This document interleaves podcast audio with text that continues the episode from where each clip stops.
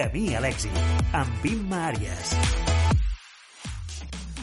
Són les 4, és dimarts, dia 18 de febrer, i avui és el Dia Mundial de Beure Vi. Benvinguts i benvingudes a la producció amb Pau Miquel, Laisa Sánchez, Sara Lachap i Nacho Encinas. I la que et parla, Imma Àries, encantada d'estar una tarda més amb tots vosaltres. Al programa d'avui vindrà Rosa Galbany per parlar sobre jazz a Yam. També conversarem amb Nacho Encinas i finalment parlarem amb Aleix Fauró sobre l'obra de teatre Demà. A les tardes de Cultura FM trobaràs el camí a l'èxit.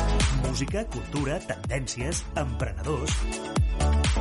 Camí a l'èxit, amb Imma Àries. Cada dia de 4 a 5 de la tarda. Into the day. Tomorrow spills across the sky, and the suns are harsh. Reminder why we are feeling barely human.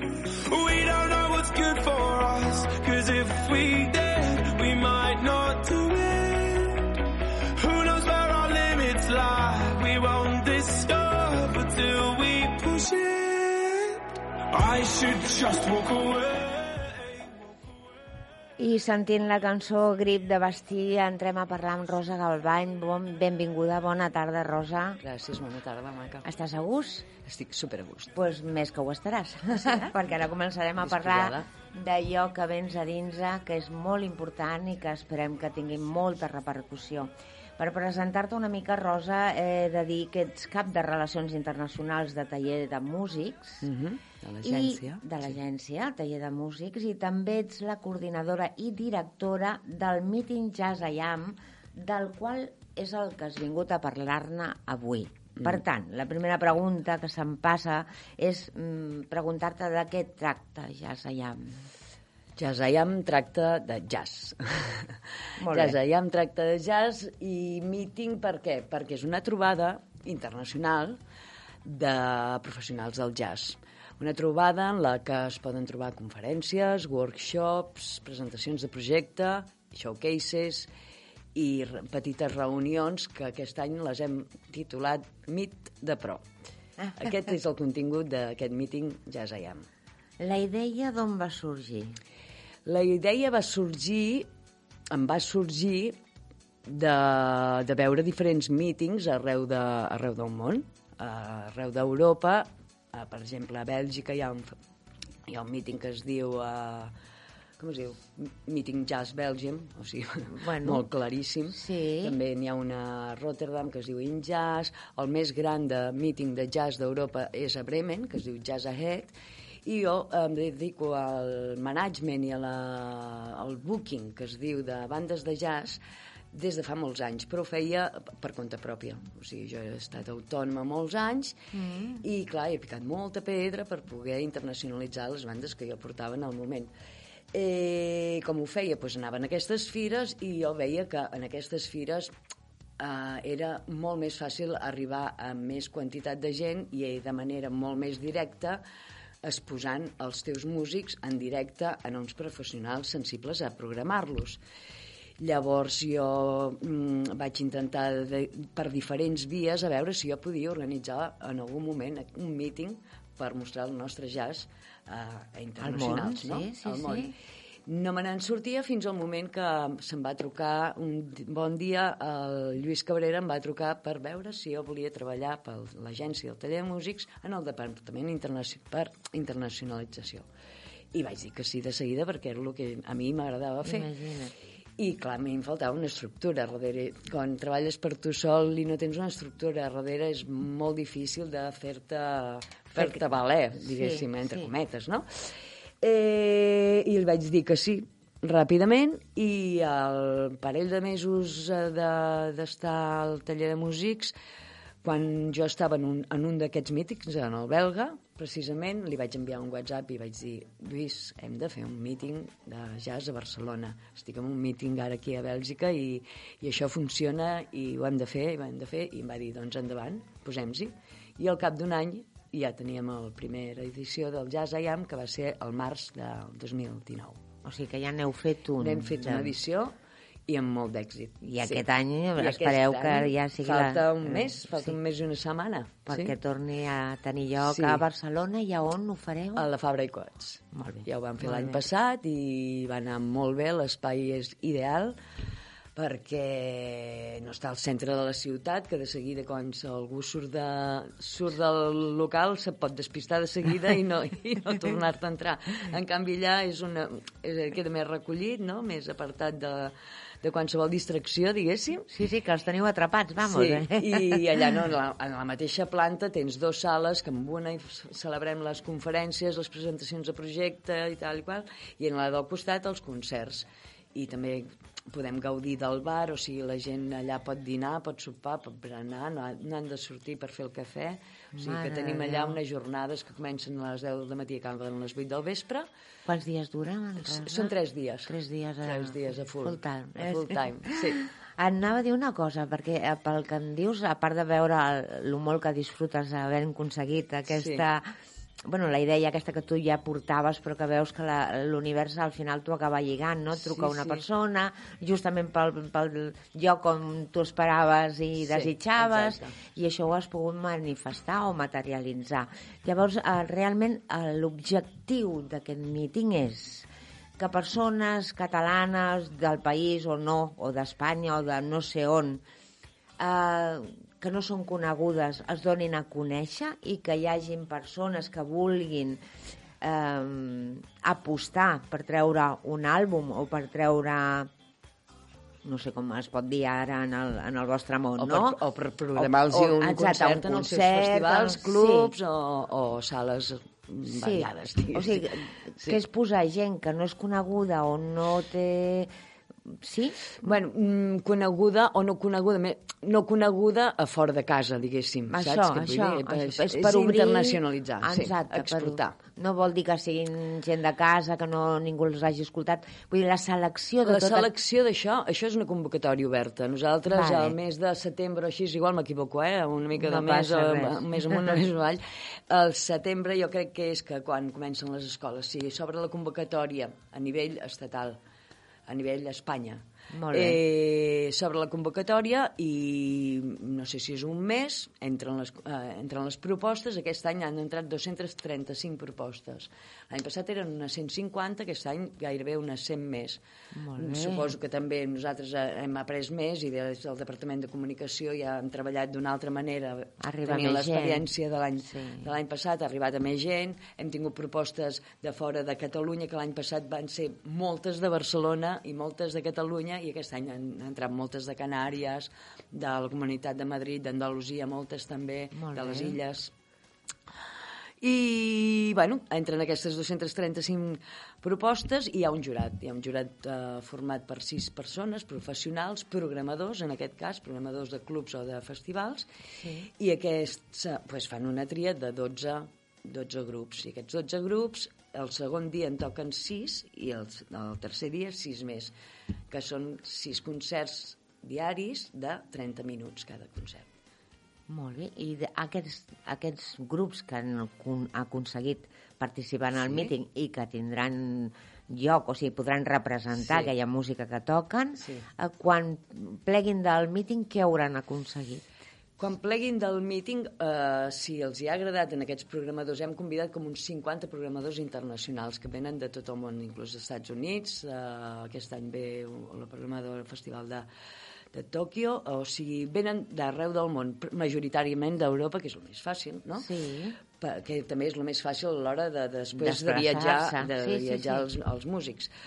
Però ara, ara m'he perdut. A No, veure, que- doncs que- això, no, sí. el que traurien El aquests- que traurien Sí. és que, primer, si ha agradat al programador, pues, han de fer el seguiment. És molt important de fer un seguiment quan has fet un showcase o quan has anat a una fira a presentar-te tu com a gent i a presentar els teus, eh, els teus els teus grups que tu estàs representant, si no fas el seguiment per telèfon, per mail, per... Feina, feina, eh, és feina. feina. perquè igual aquell programador li ha agradat molt aquell concert que ha vist, però aquell any no està fent una línia de programació adequada amb el que tu I estàs, eh, presentes. estàs representant. Llavors has de tornar-ho a provar per al proper any, per al proper any, i igual jo de vegades he fet un seguiment de- d'algú que sabia que estava interessat en el meu artista, però no m'ha pogut programar el, fins al cap de set anys, saps? Vull dir, saps? Les coses Pues també així. tenen el seu moment. Pues la, la qüestió és que al exacte. final s'ha- s'ha- Exacte. s'han acabat trobant, no? Has Per de tenir d'alguna manera. paciència i constància. I després. tu, de tot això, què treus? El jazz, Home, això. satisfacció. Això total, segur. Clar. Però el jazz per què t'encanta tant? El D'on jazz, ve? eh, bueno, o és jo la música? tampoc és que sigui una gran eh, experta de, de res. Jo conec fanàtics del jazz i són... I jo, a mi m'agrada molt. I ara, com estic tan acostumada a sentir jazz, jo en- sento jazz i em sento com casa, no? Sí, sí, casa. sí, sí, sí, sí. Però no sóc cap experta, no sé molt ni... ni, ni bueno, no, no sóc d'aquests que diuen dates, eh, escenaris, saps? Eh, Sí, no. ho saben tot. No, uh, jo sóc més de jazz proper. O sigui, jo ten, uh, un amic meu va treure un disc i Sí. el vaig ajudar amb premsa. En aquell moment estava jo a l'atur i coneixia una mica la premsa, li vaig ajudar amb la premsa, va funcionar. Va dir, vols ser la meva mànager? Li vaig dir, vale, va. I va anar així.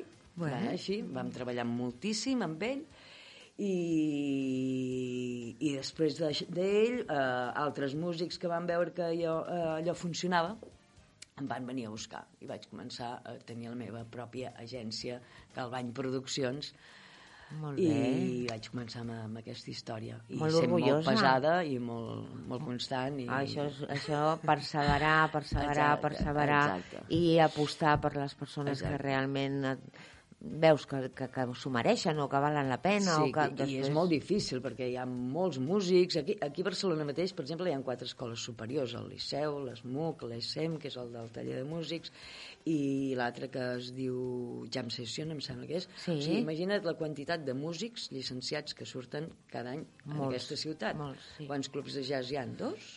que programin Sí, constantment. sí, no Clar, sé quants, és però no molt poquets, no segur. Cabem, no hi cabem. Si fem una mitjana, poder toca un concert cada quatre anys de cada grup, saps? Vull dir, no... És, és, és alarmant, no? Llavors la gent s'ha de buscar la vida. I tampoc hi ha masses agències que, de management de, de bandes de jazz. Vull dir, llavors, clar, molt de músic, molt de talent, però poca gestió. Vale? Llavors, a mi, amb mails i trucades de gent que Rosa, Rosa, Rosa, Rosa, Rosa, ens ajudes, no, no pots, no pots fer-ho per tothom. Saps? Bueno, I, men, Rosa, I menys si tens, no ha- no tens una estructura darrere, perquè t'has de fer la premsa, t'has de fer sé, tot, sí, saps?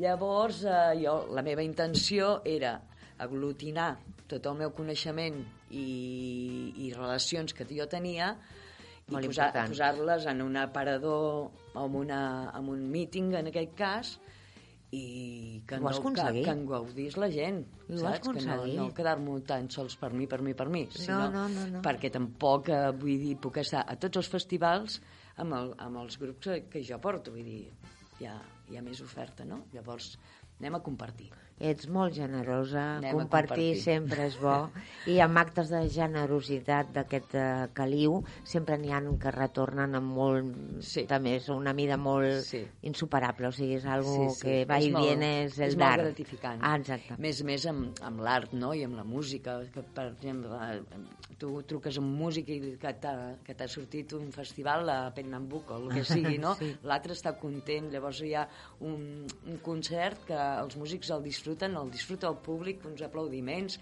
el director del festival content, i vinga, tota aquella I la energia... Rosa, que s'amaga entre tots ells, resulta que és Sí. la, la La que causant propagat, que, ha que ho ha provocat. provocat aquesta situació. I això, clar, tota aquesta energia positiva és, és, molt, molt, molt gratificant. Sí. Una cosa, Rosa, com eh, si juntem eh, músics de jazz menys experimentats amb, amb músics més veterans, eh, ho feu això o, o no ho feu? O què passa quan es fa? Mm, Nosaltres no som productors, això hauria de ser una productora. Una productora sí que eh, o sigui, ja ho diu el nom, no? Fa un, Sí, uh, sí, sí. Fa un producte i llavors busca aquest músic de- d'aquí, aquell músic d'allà, perquè pensa que la unió d'aquests dos sortirà un producte genial. Nosaltres no som productors, els productes ja ens venen fets, diguéssim, Vale, saps? molt bé. Llavors, No eh, cal ajuntar ningú que tingui renom No, lo- aquí el que l'únic que intentem juntar és el programador amb el, amb el programable, diguéssim, no? Sí. I, i, altres, i altres relacions, com per exemple eh, com poden col·laborar dos festivals, un d'aquí a Catalunya amb un de- d'Alemanya, que igual poden fer un intercanvi de, de músics. Eh, ell, Mm. ell programa els nous talents d'Alemanya, nosaltres, nosaltres programem els nous talents d'Alemanya i ella ens programa els aquí, saps? Intercanvis No d'aquest tipus. això. Eh, I llavors, amb, amb el que són les institucions com eh, Institut Ramon Llull, per exemple, que ajuda a la mobilitat de d'artistes, doncs de vegades ells fan com un focus eh, en algun país, no? I aquest any, per exemple, arrel de Jazz Ayam a Budapest, en un club de Budapest i en un club de Múnich, es fa un focus de jazz català. Bueno, jazz català, no sé com ho han anunciat, eh?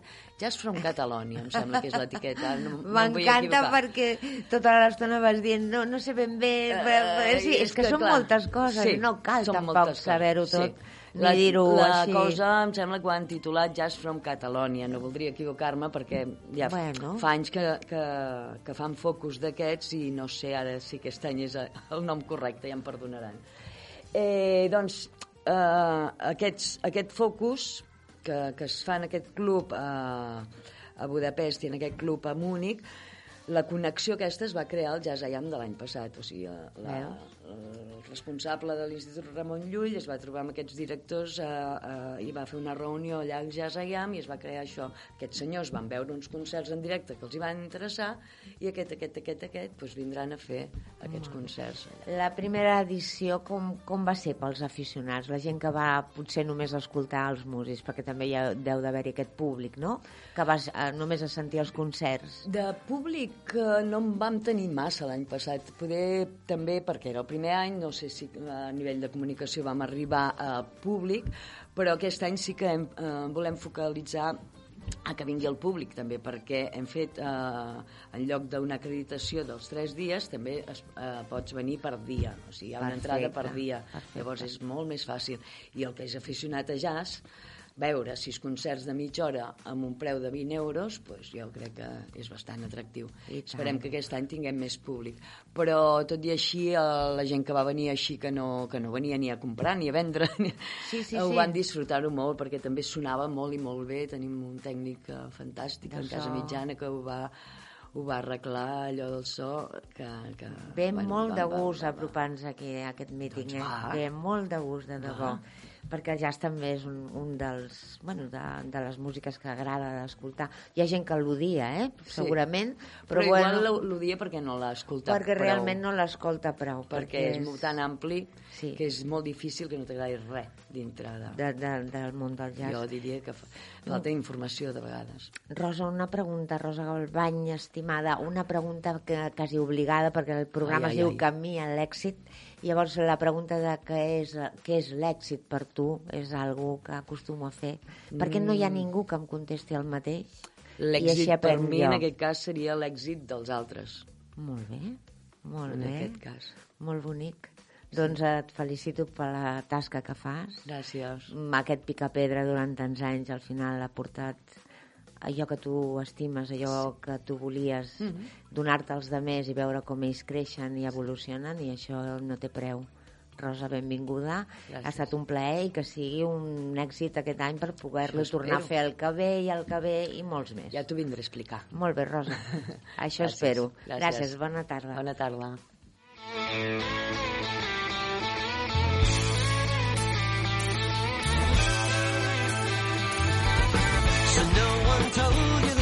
Was gonna be this way. Your job's a joke, you broke, your love life's away. It's like you're always stuck in second gear. When it hasn't been your day, your week, your month, or even your year.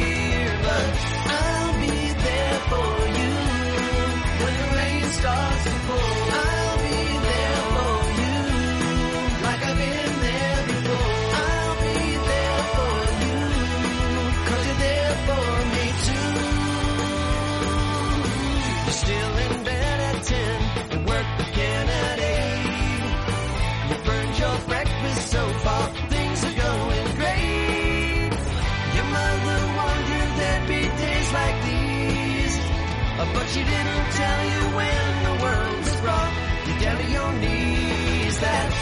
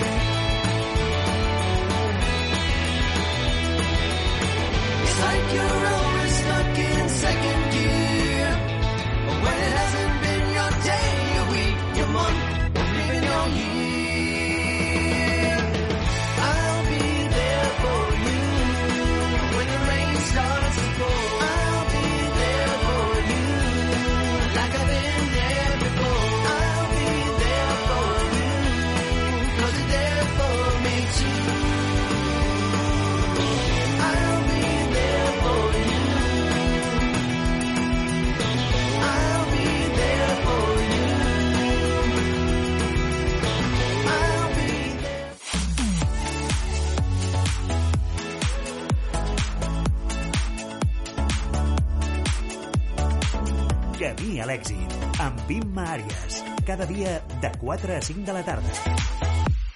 I amb aquesta cançó d'I'll Be There For You de, de Rembrandt entrem a parlar amb Nacho Encinas, que no sé què ens té preparats aquesta tarda. Sorpresa, sorpresa. Bona tarda. Bona tarda. Com diu la cançó I'll Be There For You, jo sempre estaré per la gent que pregunti, que demani si et sembla. Em deixes? Sí, Estàs clar. sempre? Sí, tu hi ets permanent. Doncs mira, avui volia portar-vos, com sempre parlem de, de la vida en general, avui volia parlar-vos d'una cosa com més en particular. I és de cultura. Ja que estem aquí a Cultura FM i en particular al, al camí a l'èxit, doncs creiem nosaltres que la, una de les combinacions de, de la vida és la cultura i la ràdio. Nosaltres. I la Sí, vida, clar, sí, per això. sí. Llavors, um, va sortir la notícia fa un temps, ara que, que si els polítics van aprovar pressupostos, que si ara venen eleccions, no sé què, no sé quants... Bueno, el que va passar fa unes setmanes, uns mesos, és que el 98% de les empreses culturals 98%, eh? No sé quin era l'altre 2%, però bueno, demanaven, exigien, millor dit, que els pressupostos aquests nous, que, que ara estan ja aprovats, eh, fossin a nivell cultural d'un 2%. Perquè, perquè fins al moment, des del 2003 fins al 2019, no arribava ni a la meitat d'aquest 2%. Llavors, eh, parlaven les empreses del sector cultural, del sector... Quan parlem de cultura, parlem de tot el que és cultura, entenem des de les arts escèniques, passant doncs, pel jazz, no?, que ens parlava la Rosa, i tot el que és eh, a nivell cultural i les empreses que s'hi dediquen. Llavors, deien que estaven treballant des d'una precarietat laboral i que s'havia d'igualar eh, o d'assimilar, ja no d'igualar, a les condicions d'altres països del nostre entorn. Llavors, um, la cosa estava malament. Com ja sabeu, la cultura en general a aquest país mai ha sigut un tema que es posi per davant de, de moltes coses i us porto com diferents números, xifres, perquè entenguem una miqueta què és el que passa a la cultura d'aquí de- d'Espanya. Ara estava buscant els números perquè, mira, entendrem molt fàcilment això, eh, el que us deia, que fins al 2019, o sigui, fins l'any passat, Uh, des del 2003, els mateixos pressupostos, mig milió el que s'invertia aquí a Catalunya. Parlem del territori català, no parlem d'Espanya ara mateix, quan ens, ens referim A les a, xifres. a les xifres d'aquest 98% que dèiem i les 98% i el que deien les empreses. Uh, es volia un 2% perquè a Dinamarca es destina al 3,4%, Uh, això és gairebé el doble, eh? Encara que siguin xifres molt... No, és que encara que No, siguin no, no, xifres molt sí, petites, no, no sabem és gairebé el doble que estem parlant. i a més, un pressupost de Dinamarca no té res a veure amb un pressupost de Catalunya, perquè parlem de territoris diferents i parlem doncs, de la quantitat de gent i de la quantitat d'impostos que es tributa a cada país. No? Però Dinamarca, 3,4%, Holanda, 2,7%, França, 2,5%, Portugal, 1,8%, i aquí doncs, estàvem amb el 0,6%. No! Sí, clar, per això es demanava que pugés... Jo pensava dels... que anaves a dir una xifra mm, per damunt de Portugal. No, és que ni això. O sigui, Portugal té, tenia el triple que per- nosaltres. fins i- Sí, sí, per això. Clar, insisteixo, que també depèn del territori, o sigui, del, del número de quilòmetres quadrats, perquè ens Sí, entenguem, sí, de les sí, persones que viuen en aquest territori i del percentatge d'impost que té cada concepte, cada bé cultural. Eh? O sigui, encara que estem parlant d'aquestes xifres, hem de ser conscients de que hi ha altres factors que ens diuen el tipus de riquesa o el tipus de quantitat que s'inverteix. Per què us eh, explicava això dels percentatges? Perquè això traduït al gas cultural per cada habitant és que a Dinamarca es gasten, es gastaven, perquè això són xifres eh, recopilades altres anys, es gastaven 880 euros a Dinamarca, cada mm. habitant en cultura. A Holanda, 508 euros. A França, 476 euros. A Portugal, 158. I aquí? A Andorra, per exemple, Sí. 108 euros. Vale, i, i aquí?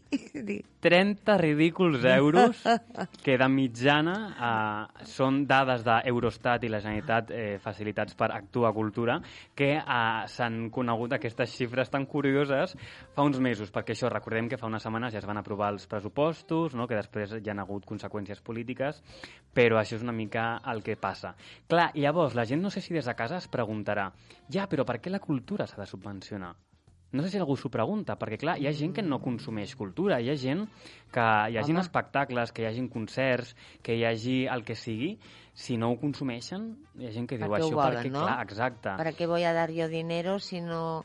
Però és clar, és que la gent també demostra al país el canvi de, de país. És a dir, quan més culta és la gent, quan més ganes d'aprendre té, quan més ganes de créixer com a ser humà, més, més va a aquests llocs a veure cultura, a escoltar Exacte. música, a mirar quadres, a, a sigui el que sigui, que, que entri pels ulls, per la oïda i pels, pels sentits, no? Llavors, comparem-se amb, un, amb un altre país. És que sempre estem comparant amb Sí. el, el resta d'Europa, estem cal a la comparar, cua sempre. Sí, tampoc cal comparar-nos. Jo el que us venia a explicar és que hi han professionals, òbviament, de la cultura, però també hi ha economistes que expliquen que la cultura s'ha de Sí. subvencionar perquè el sector privat no sempre té els recursos o de vegades no té l'interès en produir béns culturals. Llavors és necessari que l'administració pública in- inverteixi uns diners perquè després tot això es beneficia en eh, tenir un llegat. És a dir, tu vas al cine, al teatre, a un concert, i, i en tu queda com un llegat que això mm, t'aporta uns coneixements. Sí, sí, sí, és com llegir un llibre a casa, Exacte. però eh, surts de casa, veus la gent en directe o, veu, o sents el que sigui que...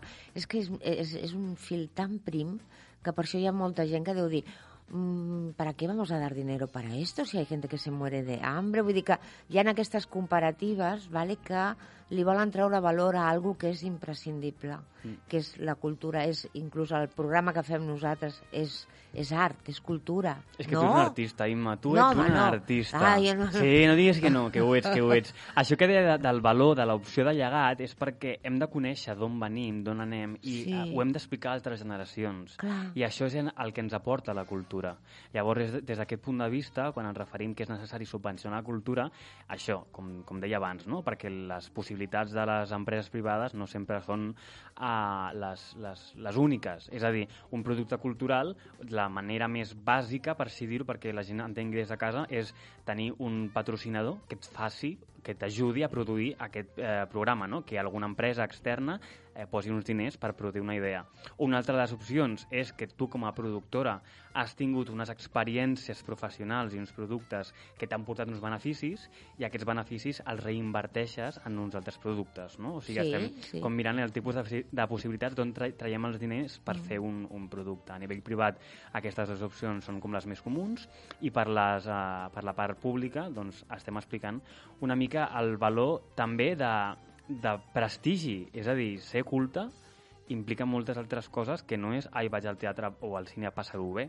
No. Això, vas a aprendre i vas també a entendre una cosa que és la identitat de, del teu del producte que estàs veient, o sigui, la identitat com a concepte, perquè això és un tema, un tema molt a part, però les eh, administracions públiques el que han de promoure és la cultura territorial, la llengua territorial, els valors històrics territorials, per això aquesta identitat d'allò on ho estàs veient. És a dir, és meravellós veure una pel·lícula francesa que haurà subvencionat l'estat francès, però el que es, aquí es subvenciona ens, a, a nosaltres ens aporta molts coneixements això de la nostra terra i, de, i del nostre voltant. Llavors és interessant saber on estem i per què fem el que, el que fem, no? I això és una mica com en, en resum el per què s'ha de subvencionar la cultura, però és que hi ha altres moltíssimes raons i qüestions per entendre per què hem d'anar a veure cultura i també per què s'ha de finançar des d'una via pública o una cosa mm, privada, no? Digues. L'art, la cultura, Mhm. oi que ens estimula? Molt. El cerebelo, que se dice Sí. en castellano, Sí, el sí. cerebelo. Mucho. El cervell esti- ens estimula la cultura. Sí, sí. Gràcies a la sí. cultura desconnectem del nostre dia a dia, del nostre treball o de la nostra família, obrim un nou horitzó, no? com un ventall de possibilitats, perquè el nostre cap desconnecti i entengui que hi ha altres coses allà que signifiquen oci i que signifiquen diversió i que com jo defenso en broma molts dies aquest programa, hem vingut aquí, hem nascut per, per gaudir de la vida i per, i per divertir-nos. No cal divertir-se 24 hores al dia, jo sóc conscient d'això, però sempre que desconnectem, que sigui per una raó doncs, eh, profitosa. No? Diuen les estadístiques que el 33% dels nens eh, el 33%, exacte, de, de, o sigui, els 33, el 33% dels nens aprenen mirant i observant. Sí. Això és una dada que jo, bueno, posar, deixes anar. infla, inflaria la dada fins al 100%, perquè tots aprenem mirant i observant. Sí. Però bueno, això depèn dels, dels teus estímuls, no? Però els nens, en aquest sentit, aprenen molt i els adults també. Uh, hi ha estudis que demostren que els nens i els adults, uh, gràcies a, a, a veure, a consumir cultura i art, que i és una paraula que no, m'agrada dir en català, llegeixen millor i treuen millors notes a, al col·le i els adults són molt més, eh, tenen molta més rendibilitat al treball. L'art i la cultura augmenta l'autoestima. Ens ajuda a estimar-nos millor i a entendre'ns entendre'ns a nosaltres mateixos molt millor. També estimula el creixement perceptiu i sensitiu de, de moltes i moltes coses que tenen a veure amb els nostres, això, amb els nostres sentits. Uh, jo podria continuar fent un programa Mono- donant, monosol, xifres, sí, donant mono- xifres durant 3 hores, eh, si vulgueu. Ara estic com, com rebuscant entre les més, així, les més, les més curioses. Perquè, per exemple, uh, també ens ajuda, això el que deia, a conèixer la, la història del món. Hi ha moltes ficcions, perquè abans parlàvem de, del que el nostre territori ens aporta, no? Però si anem a veure una ficció que està ambientada a qualsevol lloc del món, aprenem coses de, de les que passen a altres llocs del món. Um, un dels resums és que tot això és que és com una teràpia um, escènica, artística. És a dir, podem anar a fer teràpies del tipus que cadascú li agradi, sigui més un psicòleg, sigui una cosa més espiritual, però és que anar al teatre, anar al cine, anar a veure un espectacle de dansa o anar a veure el que sí que, té, que tingui a veure amb cultura, també és teràpia. Llavors... Pues sí, si vols en... tens ganes de plorar perquè estàs molt trist, vés a veure una pel·lícula trista. Bueno, I, i has tampoc, fet eh? teràpia. Sí, sí, sí, per què una, no? una pel·lícula molt, molt tallavenes d'aquestes, que és, ai, la vida és una mierda, y mi vida es una mierda, y el cine dice que la vida es una mierda. No, hombre, no, Bueno. eso son, no, no, no me referia a eso, Ah, però ah. veure un, per exemple, la dansa, si, Sí. si tu ets sensible quan veus aquell, aquella gent com balla i les músiques que els acompanyen, són estímuls, emocions que, que et poden emocionar i pots acabar plorant de veure com balla la gent de, no sé, que no cal anar a escoltar res que realment sigui catastròfic per dir ah, esto és una caca i no quiero seguir más. Una pregunta que anava a fer, que A veure. perquè has parlat molt dels sentits. Els sentits és vista, oído, eh, Olfato, tacto, tacto i. Ahí falta un, ¿no? El, la, el gusto. gusto. Vale. ¿Qué seríamos si no tuviéramos sentidos? Nada. Un ser in- inmaterial y un ser inerte. No, material, el cuerpo estaría. Un, se- un ser inerte, un ser, un ser sin vida. O sea, no seríamos un ser. Clar, una... una... El corazón está, la mente está, I llavors... pero no hay sentidos. Uau. No sé. Tu tens resposta? No, no, jo crec que no seria... Mm. No seríem. Estaríem, però no seríem. Sí, però No? si ens domina l'essència, que és el que Exacte. ens lliga en, el, en el, aquella espècie de... Això és, són temes que s'han tractat aquí al programa, eh? per Sí. això m'ha vingut ara que això de dir estem lligats a la consciència universal. Què ens demostra que som humans? Al final, jo entenc que el que em demostra que sóc un ser humà és que justament tinc els sentits. Si Sí. no tingués els sentits, vista, oído, ¿vale? Sí. Sí que podría tener sentimientos y emociones. Com les perceps? Si no tens tacte, si no tens vista, si no tens res per percebre, Vale, i llavors on estaria la meva essència sense el sentit? clar, la teva essència està, però no és. Vale. Clar, o sigui, els sentits ajuden a que sigui. L'essència ajuda, o sigui, els sentits, perdó, ajuden Sí. a que l'essència existeixi. Es posi en marxa, Perquè no? l'essència, Sí. si no té, però el té no com a concepte de tenir, sinó com a concepte de compartir i de transmi transmissor, Sí, sí, sí, sí. uh, no existiria. És a dir, hem, nosaltres sentim amb els sentits, valga la redundància, i no, Sí, no és sí. que sigui una redundància, és No, una cosa no. òbvia i literal. Sí, sí, sí. Llavors, si tenim cor, si tenim ment, si tenim essència, uh, no, es, no tenim els transmissors suficients o necessaris activar tot això. perquè tot això sigui real. Precisament per això l'art i la cultura, que és visual, auditiu, gustatiu, si més no, perquè hi ha gastronomia espectacular que també eh, te hace sentir, o, en fi, eh, tot això és art, tot això és cultura, tot això és necessari, imprescindible i un 33% de nens, no tots. El 100%. Sí. Com a conclusió, podríem Digues. dir que la cultura més ens, eh, ens ofereix un llenguatge universal, perquè per molt que parlem de territori, no, la cultura ens fa molt més lliures i ens fa, entendre tota la gent que ten, tenim més enllà. També ens eleva el, el nivell de consciència i com a darrera conclusió podríem dir que la cultura ens inspira i ens fa créixer per dins, per fora, però també fa créixer a l'economia.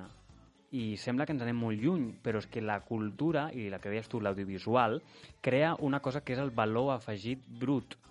Això ja portarem un dia, si vols, a un Sí, economista perquè ens ho expliqui. sí, sí, en tenim però molts. gràcies a que la cultura està feta des d'un punt de vista molt creatiu, des d'un punt de vista a, amb molts sectors que treballen conjuntament perquè la cultura surti, exemples, un catering, uns hotels, per exemple, que dormen allà, allà la gent que es dedica a fer la cultura i totes uh, les uh, coses que envolten un producte cultural o audiovisual fa que tot creixi i fa que l'economia creixi, fa que les persones creixem i fa que creixem com a sinònim d'evolució.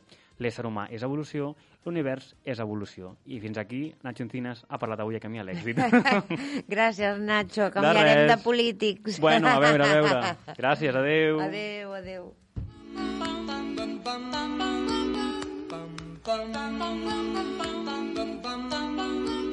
Mr. Sandman, bring me a dream. Make him the cutest that I've ever seen. Two lips like roses and clover. Then tell him that his lonesome nights are over. Sandman, I'm so alone. Don't have nobody to call my own. Please turn on your magic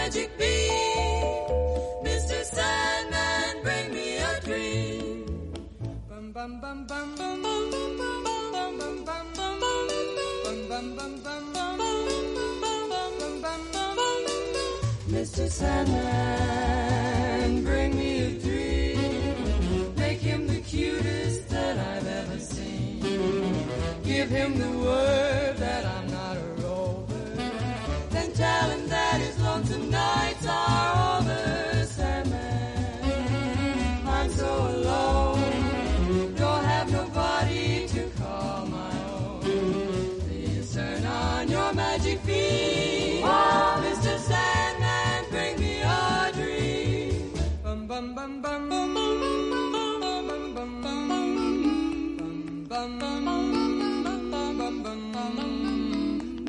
Sandman, Yes? bring us a dream. Give him a pair of eyes with a come hither gleam.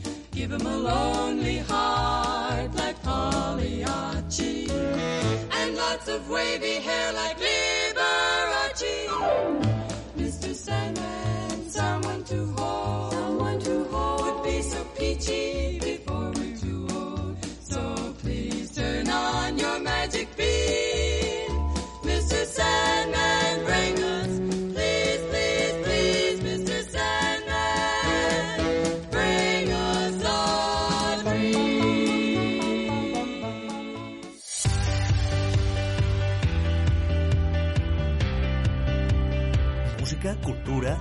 Tendències, emprenedors...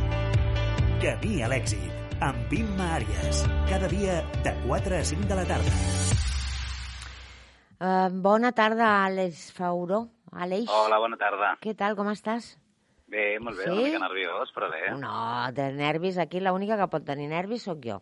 Tu Ah, no. d'acord, ok. Aviam, Aleix. Aleix Fauró és actor, dramaturg, director, eh, i a més a més és el fundador i codirector de la companyia La Virgueria, amb la qual ha escrit i dirigit 180 graus de cel, L'hivern al cos, Si avui és diumenge, demà és dijous, i avui vens a presentar-nos Demà, que és l'obra que podrem gaudir a la Sala Beckett de dimecres a dissabte a partir del 19 de febrer i fins al 8 de març.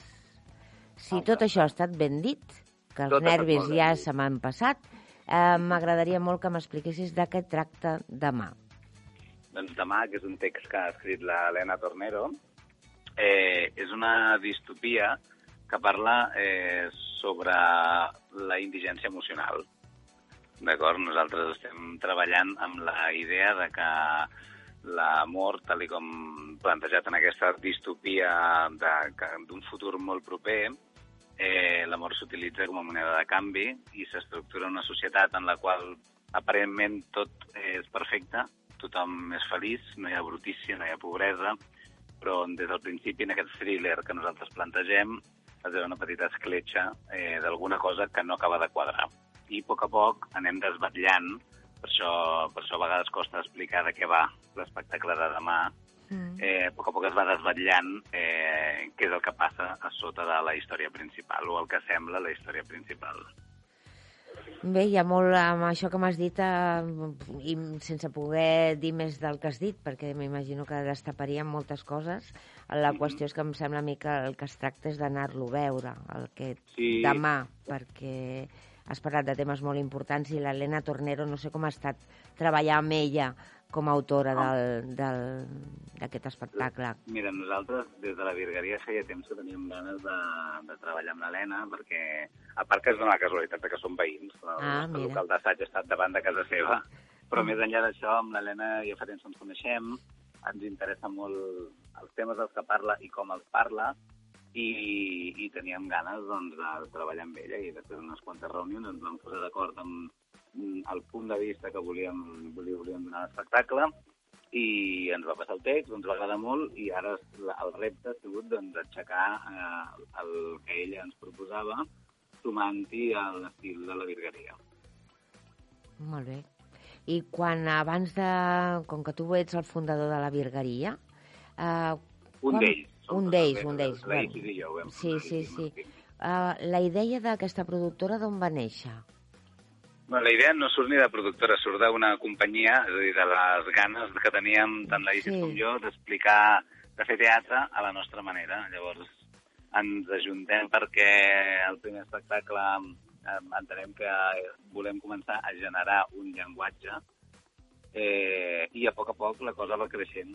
De cop ens n'adonem que per tirar del carro hem de fer una empresa, no? una empresa que és aquesta companyia de teatre, s'hi suma més gent, com la Marina Fita, l'Òscar Llobet, i més endavant la Patricia Bargalló, la Júlia Rivera, i anem fent créixer la família i, i, i anar fent créixer la idea de la virgueria com a un lloc on utilitzar el teatre i les arts escèniques eh, per, per fer un món millor.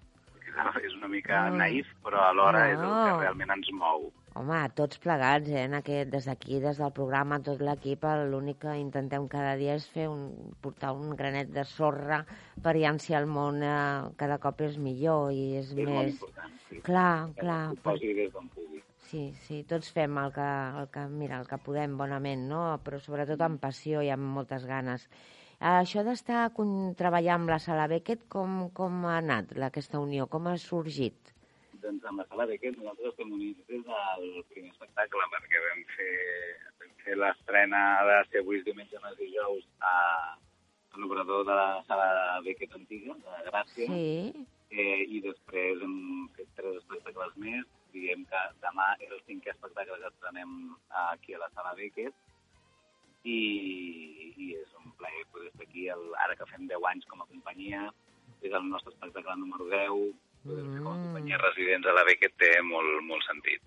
Molt bé, molt bé. Doncs eh, molts números que coincideixen, saps? El 10... Sí, sí, sí, Sí, i moltíssim. això, això són senyals, eh?, que volen dir moltes coses. Sí, a veure, a veure si els senyals ens condueixen a que tothom s'animi a venir a veure l'espectacle, Home. que només, només estem tres setmanes i s'acabaran molt ràpid les entrades. Bueno, doncs que si s'acaba molt ràpid i heu d'allargar coses, doncs mai se sap si això Sí, pot tenir fantàstic. més continuïtat. Això ja ho dirà sobretot el públic que us ve Exacte. veure, que és el, el que us manté a on esteu en aquests moments. Com Sí, va ser en, els teus inicis en el món del teatre? Com van ser abans de tot Doncs- això que has acabat fent? Jo quan estava a l'institut fent, fent batxillerat, eh, amb uns amics vam decidir que ens volíem apuntar a fer teatre eh, amb, amb la idea de, de, de dedicar-m'hi professionalment i em vaig apuntar a la Casona, que és una escola de- d'interpretació que hi ha a Sants, Sí. i jo vaig fer la meva formació inicial com a, com a actor. I a poc a poc després a mi sempre m'havia agradat molt escriure, eh, vaig conèixer la Isis, ens vam entendre molt, vam començar a anar junts al teatre i, i em va animar molt a que m'apuntés a cursos de dramatúrgia i de direcció. I a partir d'aquí, eh, bueno, vaig començar a escriure, vaig començar a dirigir, vaig començar a coescriure amb la Isis i a codirigir amb ella i, eh, i d'aquí neix l'impuls de la virgueria. Molt bé. Tens més projectes a la meu? A la ment ho teniu, entre tots Sí. plegats, sí? A part Sí, del sí, bueno, demà? La virgueria, la virgueria no s'atura. Venim, a part venim, ara estem movent tres espectacles, vull dir, demà que estrenem, que estrenem demà, precisament. Sí, demà, demà, Eh, sí. I tenim com Minton Caníbal, que està fent gira per Catalunya, Medusa, que és un espectacle amb el que vam guanyar el Serra d'Or, que segueix fent gira, segueix viu. Mm. Fa poc vam fer l'estrena en castellà a Gijón. I, I hi ha nous projectes a la vista, coses nostres, d'escriptura, diguéssim, de, de, de la Isis i meva, o de membres de la companyia, per tant, es- espectacles de creació, i tenim un parell d'autores eh, pendents amb qui hem de parlar, que no vull dir els noms perquè encara hem de tancar les idees, però sí, els propers dos anys els tenim molt al cap i sabem diferents projectes dels que volem parlar. Ara faltarà trobar les sinergies necessàries amb sales i administracions. Per tant, la virgueria, veure-la, ja l'estàs veient en un futur, vull dir que és un Sí. futur no massa llarg, és a, és a curt termini, i si ja el veus mm, com realitzat, vol dir que això té durada allargada, tant com Sí, tu home. vulguis i el... Esperem celebrar 10 anys més. Hombre, això, això està... dubte. Això, clar que sí. Escolta'm una cosa, la pregunta obligada, perquè estem al programa Camí a l'èxit, i m'agrada molt fer la pregunta de, de cada persona que passa per aquí, o bé personalment o bé per telèfon. Eh, li pregunto que per, per ell, en aquest cas per tu, Aleix Fauró, què és l'èxit? És una gran pregunta, eh? Depèn, depenent de la resposta, els Sí. graus de frustracions poden ser uns o uns altres. I tant. Doncs mira, Per jo això. quan, quan vaig començar a estudiar interpretació em vaig marcar un objectiu que era poder viure de la meva feina, que sembla poc, poc ambiciós però no ho és. No, és molt. I a dia d'avui això està passant. Per tant, en, un, en cert grau em puc considerar una persona exitosa. I l'èxit crec que depèn de cada projecte, de, cada, de la idea que tens en cada projecte i és molt, molt, molt subjectiu. Per mi, quan un espectacle té èxit és quan aconseguim fer aquell, aquell espectacle que teníem al cap i aconseguim que hi hagi una sèrie de persones a qui els interessa i, sobretot, els obre una porta a la reflexió. Per mi aquest és l'èxit més gran de tots. Doncs no pots estar gens frustrat amb tot això que acabes de dir, sinó tot el, de, tot el contrari, orgullós del que has dit. Sí, ho estic, ho estic. I eh, me pregunto el nom de la virgueria, que ets una persona virguera, tu. bueno, no, nosaltres vam trigar molt eh, a decidir aquest nom, ens va costar molt, érem quatre persones decidint-lo i, i, i en realitat va sortir primer d'un local que teníem abans de tenir la companyia, Sí. que volíem posar-li nom al local i va sortir d'allà, de una de quatre persones pensant milions de noms. Al final la vir- virgueria ens va semblar un nom molt maco, primer per la seva sonoritat i després perquè pel que significa, no? Ser virgueries eh, és fer coses molt excepcionals i ens ve de gust intentar-ho, si més no. Molt bé, doncs em sembla que ets una persona molt virguera. No sé si eh, vols afegir alguna coseta que desperti més encara l'atracció d'anar a veure l'espectacle demà, demà. I... Doncs- Sí, digues.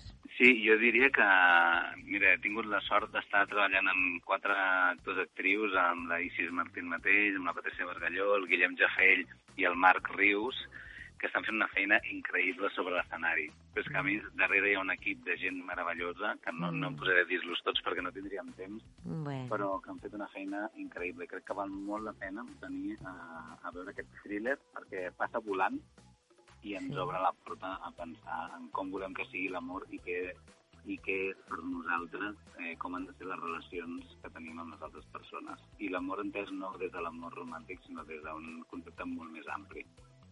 molt bé, molt bé. Doncs és un tema que ens encanta en aquest programa, que el toquem de, de dalt, damunt, li donem la volta, el girem, el tirem, el llancem cap a dalt, cap avall, i l'amor l'amor incondicional, l'amor mm, a la vida, l'amor a la gent que t'envolta, que surt del cor no, no té cap mida ni té cap etiqueta de, de parella o de fill o de fill, no sé, perquè ho toquem de moltes maneres, però realment hi ha un amor que no sé si tothom és capaç de percebre'l ni de sentir-lo, però és el que de veritat mou muntanyes. I m'imagino que tu eh, sí que saps de quin amor estic parlant. L'amor per bandera, sempre. Molt bé.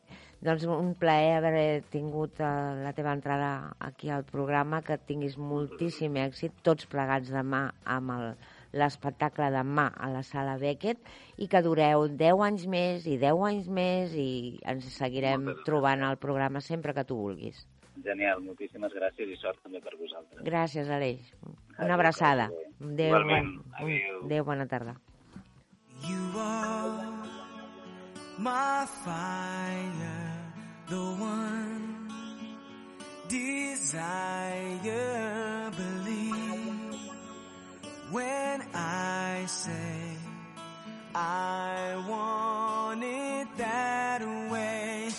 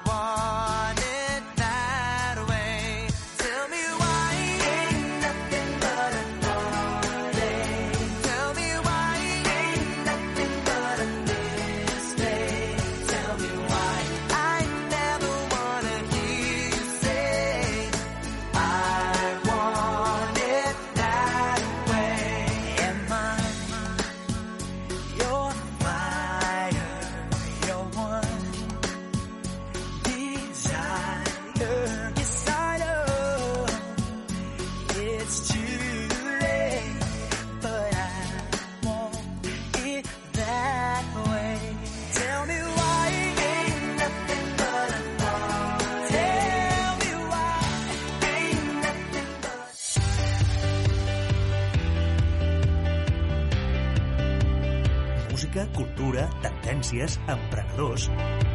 Camí a l'èxit, amb Imma Àries. Cada dia de 4 a 5 de la tarda. I amb aquesta cançó I Want It That Way That Blackstick Boys passem a connectar amb el Servei Català de Trànsit. Roger Serra, bona tarda.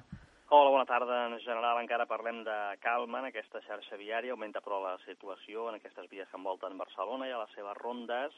Encara destaquem aquest accident que s'ha produït cap al migdia a la C15, a Sant Quintí de Mediona. Doncs bé, la via continua tallada en totes dues direccions. Es fan desviaments per una via molt propera, la comarcal 244, però encara parlem de problemes en aquest punt, com us dèiem, a la C15, tallada la via, Sant Quintí de Mediona, i retencions en aquest punt i també a vies properes. Ara també veiem un tram d'aturades intermitents d'un parell de quilòmetres a la C55 a Sant Vicenç de Castellet i en totes dues direccions. Com us dèiem, de moment a la resta de la xarxa viària encara relativa calma. És tot des del Servei Català de Trànsit. Gràcies, Roger. Bona tarda. Bona tarda. Trobaràs tots els podcasts de Camí a l'èxit a culturafm.com. Camí a l'èxit, amb Imma Àries. Cada dia de 4 a 5 de la tarda.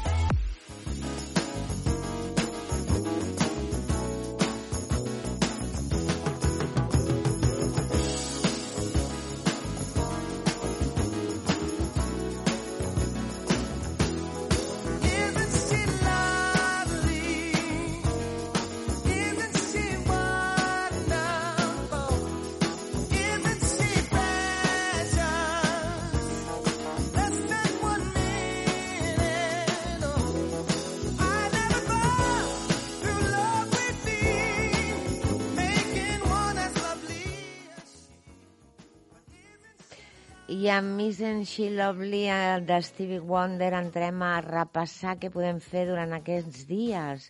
I començaré per dir-vos que l'espectacle L'espuma de los días es presentarà a la sala Espai Lliure del Teatre Lliure fins al 23 de febrer. És una obra basada en la novel·la famosa de l'autor francès Boris Vian que juga amb les paraules i l'humor absurd. Tal i com vam parlar la setmana passada amb la Rebeca Alabert, podrem anar al Tan Tarantana Teatre a veure Llançament, una obra on dos actrius i un músic es conten una història en directe per la ràdio.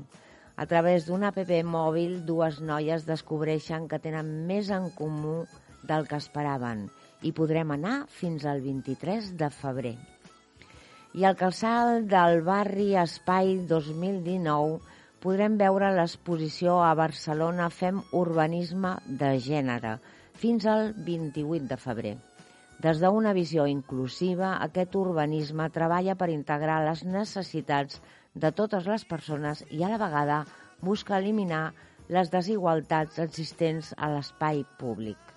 Avui, al Palau de la Música, el pianista Grigori Sholkolov ofereix un recital que s'ha convertit en un dels moments àlgids de la temporada, tant per la qualitat de l'intèrpret, considerat el millor del nostre temps, com per l'atractiu de la proposta, el rigor i l'excel·lència elevats a la màxima potència i estan assegurats.